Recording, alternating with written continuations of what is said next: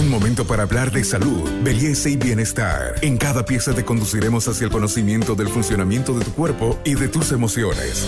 Para avanzar hacia una mejor versión de ti mismo, esta es una sana idea de Pharmacore para que te mejores. Hola, soy Valeria Nasser, coach de vida y familia. Continuamos con la serie Cómo sobrevivir a una ruptura amorosa y seguir adelante. Bueno, ya estás intentando seguir con tu vida después de la separación. Pero de pronto no sabes por dónde empezar, ¿no? Ya que es una nueva normalidad que aún la desconoces y de hecho no sabes cómo transitarla, ¿no? Pues a la mayoría de las personas se nos enseña qué cosas se debe hacer por una relación para que funcione, pero casi nadie sabe qué hacer para iniciar un nuevo camino solo, ¿cierto? Sin ese compañero o sin esa compañera de viaje que básicamente se quedó en otra estación y ahora te toca a ti avanzar. Es así que en esta parte del trayecto pueden surgir, y aquí ten mucho, mucho cuidado, malas decisiones. Como por ejemplo, buscar desahogos o experiencias momentáneas que supuestamente ayudarán a olvidar o sentir menos dolor. Aquí a veces se aplica el típico dicho de que un clavo saca a otro clavo. Eso es mentira. Mucho cuidado porque eh, a veces lo que queda no solamente es la herida de un clavo, sino de dos o más. Por eso, entrar en una relación sin haber procesado por completo el duelo y sin haber cerrado ese ciclo, es seguramente un camino hacia un nuevo fracaso o hacia un nuevo intento fallido. Entonces, esto, a ver, ¿por qué sucede? Eh, básicamente porque este es un periodo de vulnerabilidad. Eh, es, es, un periodo en el que empiezo a cuestionarme, a preguntarme si es que alguna vez alguien me volverá a querer, si es que sigo siendo una persona atractiva. Y entonces, para darme esas respuestas ante esa situación, esa nueva modalidad de la, soledad, ¿verdad? Eh, puedo llegar a creer que lo que necesito es a otra persona que me ayude a olvidar. Pero les aseguro que no hay nada más lejos de la verdad ya que la responsabilidad de la sanidad interior y el procesamiento del duelo no lo podemos depositar en otra persona. ¿Por qué? Porque vamos a sufrir más consecuencias. Y en vez de salir a flote y superar lo que estoy viviendo, me voy a hundir cada vez más y voy a alejarme y de la idea de creer en el amor cada vez más también.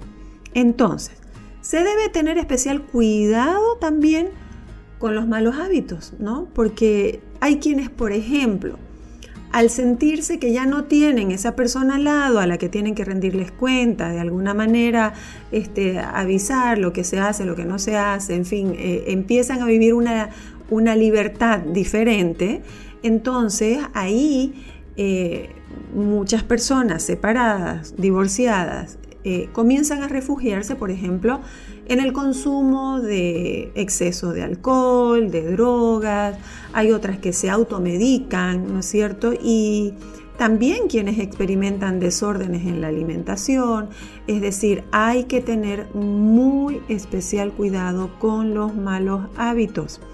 Por eso, en este sentido, el cuidarnos y continuar con una vida saludable, en lo mental y en lo físico ayudará a tener muchas mejores condiciones para salir en este proceso de la mejor forma posible. Por eso se recomienda hacer, eh, no sé, actividad física, alimentarse correctamente, descansar lo necesario. Estas serán muy buenas medidas a tomar, ¿no? Que en, algunos casos hasta en la consulta médica se llegan a recetar algunos suplementos ¿no? que puedan colaborar en levantar el sistema inmune porque después del estrés de una separación usualmente eh, el estrés puede hacer que estas eh, defensas bajen. ¿no? Entonces eso sería lo, lo recomendable en cuanto a tu estado físico y a tus cuidados que tengan que ver con tu salud. A ver, pero si supongamos, se llegara a sentir que la situación y el proceso se está saliendo de control, entonces es muy buena opción buscar el acompañamiento profesional de especialistas, ¿no? hay, diversos especialistas que ayuden a, poner em, en marcha algunas propuestas eh, más objetivas, prácticas, eh, de superación, ¿no? Y a la vez lo que vendrían a ser las eh, terapias de acompañamiento. a veces lo que se pierde un poco es, es, la visión, es el sentido común y estas, estas terapias alternativas pueden ayudarte a enfocarte nuevamente en lo ideal para ti. Mientras tanto, te diré que siempre ayuda muchísimo rodearse de personas positivas, personas motivadas, que generen y transmitan buenas energías, ¿no?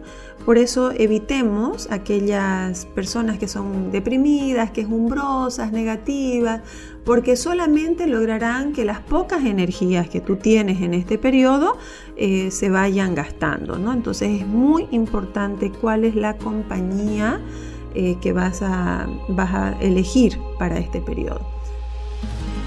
Este podcast es una sana idea de Pharmacorp. Por otra parte, es necesario eh, buscar nuevos enfoques, ¿no? ¿Por qué? Porque normalmente hay la tentación de estancarse en el pasado, así este, también como enfocarse demasiado en el futuro, porque eso me va a llenar de incertidumbre y muy probablemente miedo. Entonces, vivir en el hoy es enfocarse en lo que hoy tengo, en lo que hoy puedo, de lo que hoy disfruto, de lo que hoy soy capaz y de lo que hoy yo merezco. Evita, por lo tanto, permanecer en el... Eh, esto sí, eh, ten, mucha atención. Evita eh, permanecer en ese sentido de propiedad. ¿Por qué? Porque muchas veces uno sigue eh, sintiendo como que la otra persona es parte de tu vida, te pertenece, por lo tanto estás pendiente de lo que hace, de lo que dice, de las cosas que publica, al pendiente de las redes, ¿no? Recuerda que esa persona es tu ex. No te pertenece, pero tú tampoco le perteneces a nadie. Por lo tanto, soltar esa posesión, entendiendo el sentido, el sentido verdadero de libertad, ayuda a entender que ya no es parte de tu vida, sino que ya fue y por lo tanto te toca continuar liviano, liviana. Es probable de que comenzar eh, nuevos proyectos, cambiar la rutina, practicar algunos hobbies, aprender algo nuevo, eh, y reinventarte, por ejemplo, sean eh, algunos medios muy positivos para encauzar tus energías. Y también de alguna manera direccionar la atención hasta hacia cosas edificantes, constructivas y nuevas. Eh, la, novedad en esta fase es muy buena para mantener eh, una actitud positiva, para mantener buenas energías y sobre todas las cosas para empezar a sentir que te estás haciendo cargo de ti mismo, de ti misma y por lo tanto estás avanzando. Esa es la sensación que, que, se experimenta cuando ya tú puedes ingresar a la fase de experimentar cosas que quizás habías postergado en tu vida y que hoy necesitas eh, tomarle atención y empezar a llevarlas a cabo. Tampoco eh, te desgastes tanto, ¿no? Como, como te decía anteriormente, em, eh, estando pendiente ¿no? de lo que hace tu ex. Por lo tanto, esto es algo importante y muy serio porque muchas veces las amistades es en la fase en la que llegan y te dicen, ay, te cuento que lo vi o te cuento que ella estaba, ¿no? Entonces es ahí donde tienes que evitar la, la tentación de saber más y decirle, si me va a edificar, si me va a ayudar en mi proceso, cuéntame, si no, no lo hagas, ¿ok? Entonces eso, eso es esencial para eh, poder empezar a entender de que el enfoque ya no está en el otro ni en la otra, está en ti. Ese enfoque hace que finalmente tú puedas centrarte en lo importante, en lo que estará contigo por siempre. Porque muchas veces en una ruptura, a veces nosotros estamos esperando eh, a ver qué pasa con la vida del otro para sentirme si yo puedo avanzar o no puedo avanzar. Es más, al estar pendiente del ex cuando hace cosas eh, y que uno ve que está hasta mejor que, que uno de alguna manera, que está llevando mejor el proceso, puede ser altamente desmotivante. Porque mucha gente que hace esto empieza a decir, pero ¿qué es lo que pasa? ¿Por qué la otra persona está bien y yo no estoy? Eh, siendo que la otra persona es la que me engañó, la que me lastimó, qué injusta es la vida. Entonces es muy fácil entrar al terreno de victimizarse y eso no te va a ayudar para nada. Por eso, supongamos que hay niños de por medio, ¿no? Entonces ahí, al haber niños de por medio va a ser obviamente un poco difícil desconectarte por completo de tu expareja. Pero, ¿qué es lo que tienes que hacer?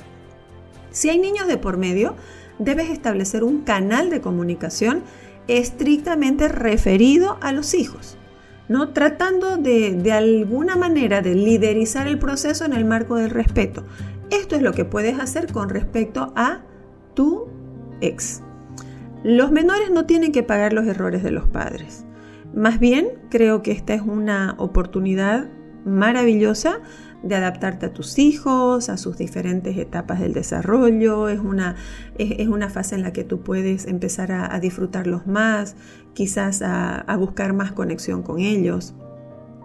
Y eso hará de que sientas una verdadera utilidad en tu vida, un, verdadero enfoque y por lo eh, consiguiente vendrá a ti también una sensación de que estás actuando desde la madurez, desde la cordura y desde la sensatez.